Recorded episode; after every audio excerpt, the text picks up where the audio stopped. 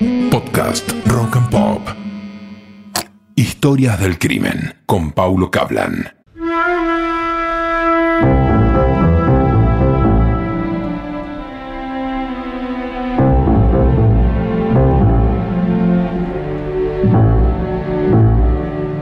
Tolima es una de las regiones más exóticas de los Andes colombianos. En medio de un paisaje soñado y una población muy amable y solidaria, nació el mayor asesino serial de la humanidad. Pedro Alonso López, conocido como el monstruo de los Andes, pudo haber violado y asesinado a más de 300 niñas antes de desaparecer misteriosamente en la misma zona que lo vio crecer. López tendría hoy 75 años, más o menos. Nadie sabe en rigor dónde y cómo se encuentra. Pedro fue el séptimo hijo de una mujer que ejercía la prostitución, se crió en la calle y a los nueve años fue echado del hogar. Y se fue a Bogotá, donde lo cuidó un norteamericano que lo rescató de la calle. Cuando tenía poco más de 12 años volvió a huir y se convirtió en ladrón de autos. La suerte se le terminó en 1969 cuando, con 18 años, cayó preso y fue condenado a siete años de cárcel.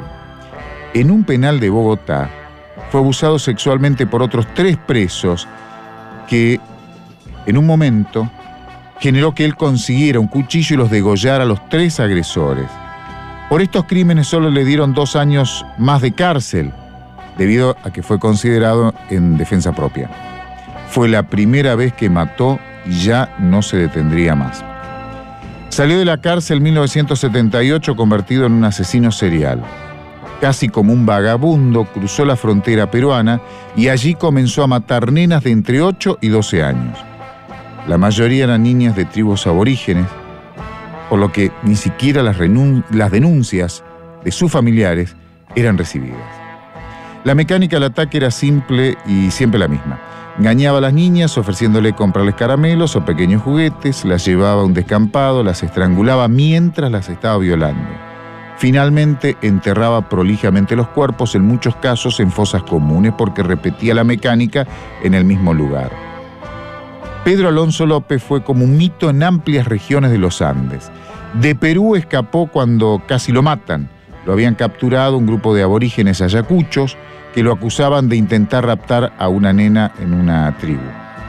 Durante un par de años, Pedro siguió matando en Colombia y en Ecuador, en una región rural de los Andes.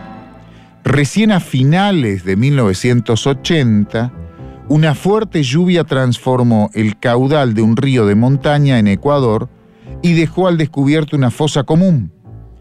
Las autoridades hallaron cuatro cadáveres de niñas, por lo que se abrió una investigación. Fue la primera causa que hubo en toda la zona. María Póveda era el nombre de una humilde mujer que comenzó a gritar en el estacionamiento de un supermercado en la ciudad de Ambato, en Ecuador.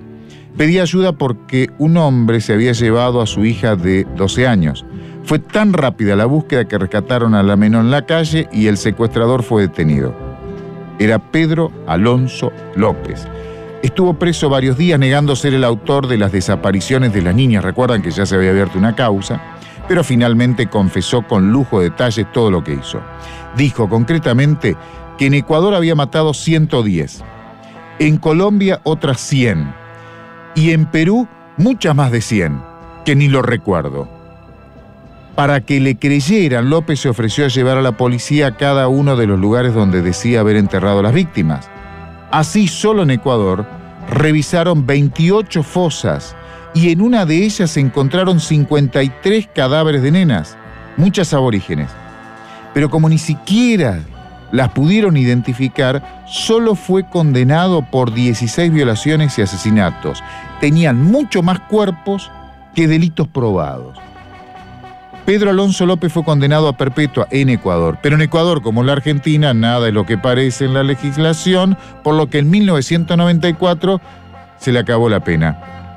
Lo sacaron de la cárcel de Quito, donde estaba preso, y en un puente que une Ecuador y Colombia lo entregaron fue eh, detenido en Colombia, dijo haber nacido un 8 de octubre y confesó haber violado, pero no ser el autor de los crímenes. Dijo, yo violo, pero no mato.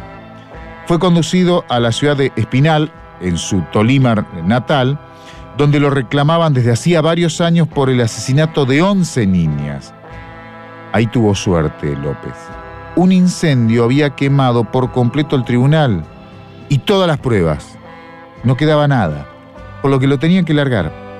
Y los jueces encontraron una solución intermedia. Lo declararon demente, peligroso y ordenaron que quedara alojado de por vida en un hospital psiquiátrico. En 1998, después de varias apelaciones, un nuevo fallo dijo, no, no es loco, está sano, pero no hay pruebas en su contra. No, no había pruebas, porque se había quemado el tribunal. Le dieron una fianza de 50 dólares, o le impusieron una fianza de 50 dólares, y la promesa de presentarse todos los meses en el juzgado y someterse a un tratamiento psicológico. Le abrieron la puerta y nunca más se supo de él hasta el día de hoy.